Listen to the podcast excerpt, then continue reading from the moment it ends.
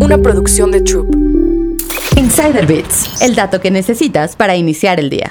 Beth Beyond solicitó la protección por bancarrota del capítulo 11 en Nueva Jersey. Esto luego del abandono a un plan de reestructuración para recaudar mil millones de dólares de un fondo de cobertura en febrero y un intento de última hora de este mes para recaudar 300 millones de dólares de otros inversionistas. No siendo suficiente, sus acciones han caído 87% este año, valorando a la empresa en solo 138 millones de dólares. Y la compañía también incumplió recientemente los pagos de bonos por valor aproximado de mil millones de dólares. Pero ¿cómo llegó Beth Bath Beyond a este punto sin retorno?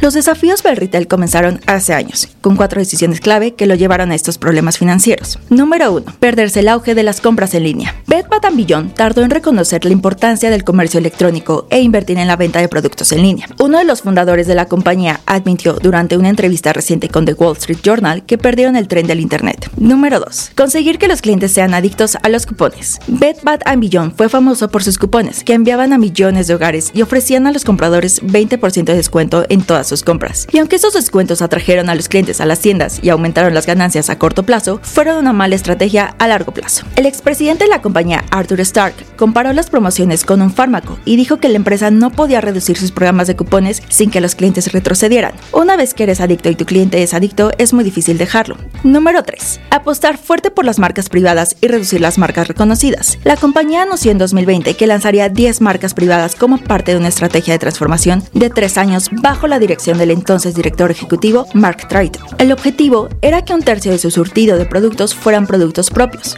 Triton quería lanzar seis nuevos productos de su marca privada solo en los primeros cinco meses de 2021. Para las nuevas marcas no fueron resonantes entre los clientes y la crisis de la cadena de suministro hizo que la producción de estos productos fueran un desafío. Al mismo tiempo, Bed Bath Beyond tenía poco dinero en efectivo y luchaba por pagar a los proveedores que suministraban estos productos. Para octubre de 2022, 40% el inventario de la empresa estaba agotado y había estantes vacíos. La compañía anunció que eliminaría un tercio de sus marcas propias y reduciría su inventario en 20%. Durante una llamada de actualización financiera de ese momento, dijeron que liquidarían el resto a través de sus ventas y promociones, entregándolos a vendedores externos y cancelando todo tipo de pedidos. Número 4. Recompra de demasiadas acciones. A partir de octubre de 2022, Triton se comprometió a utilizar el efectivo de la compañía en la recompra de acciones, eventualmente por una suma de mil millones de dólares en acciones dentro de aproximadamente un año. Pero los analistas que hablaron con Bloomberg, el programa de recompra fue demasiado agresivo y se basó en una suposición errónea de que el fuerte gasto en artículos para el hogar de la era de la pandemia continuaría a largo plazo. Dennis Cantalupo, director ejecutivo de la consultora Pulse Ratings, le dijo a Bloomberg que poner el dinero en el banco, en lugar de iniciar estas recompras, habría permitido que la empresa sobreviviera otros seis meses. Sin embargo, la empresa ya cerró 360 tiendas en este abril y se espera que la liquidación de otras más, mientras atraviesan este proceso de bancarrota.